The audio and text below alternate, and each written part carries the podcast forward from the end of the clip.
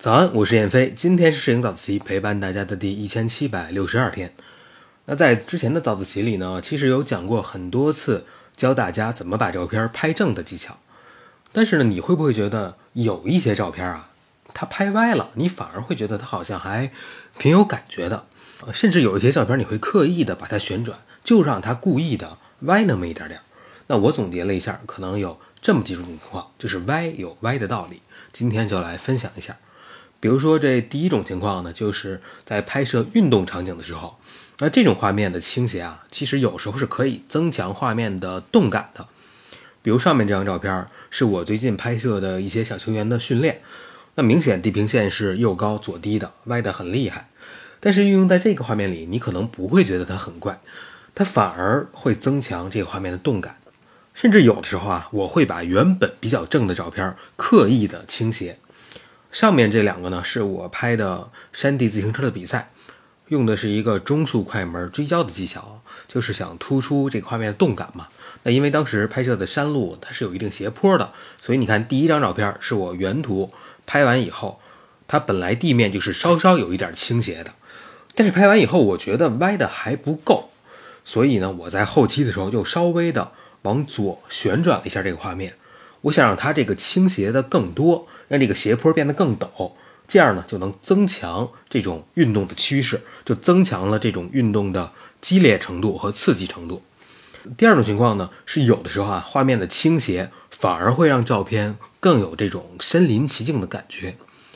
这是我在球门后面拍摄足球比赛。这个瞬间呢，当时球直接就冲我的镜头飞了过来，差点就砸到镜头。我几乎是一边躲着，一边下意识的按下了这个快门。这画面歪的也是很明显，而且呢，镜头也非常模糊。但我还是很喜欢这个画面，它这个歪啊和模糊，我觉得很符合这种突如其来瞬间的这种感觉。那其实同样的这种画面，我也拍过很清晰的瞬间。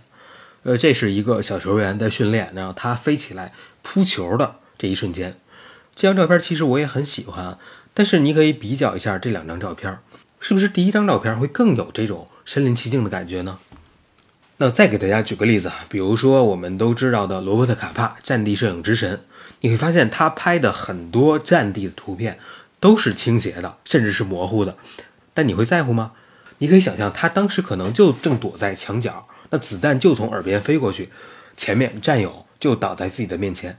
这个时候怎么可能会去拍摄一张规规矩矩、横平竖直的照片呢？能拿出相机按下快门就已经不错了。所以倾斜的画面啊，更能表现这种战场的慌乱。那我也推荐大家呢，可以去看看罗伯特卡帕的自传《失焦》。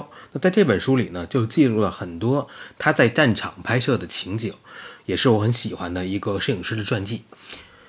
还有一种情况呢，就是完全没有歪与不歪之分的，就是当你完全的俯拍或者仰拍的画面。那这样一种情况，不管你怎么歪都可以。比如说你拍天上的云、拍电线，或者呢你俯拍一朵小花儿、一个小昆虫、一个小蚂蚁，只要你的画面中不带到地平线，这个时候无论你怎么旋转相机，都是可以的。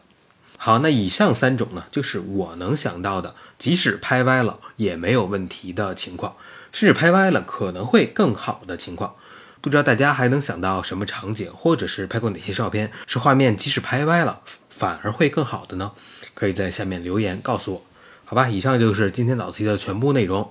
我是燕飞，每天早上六点半，微信公众号“摄影早自习”，不见不散。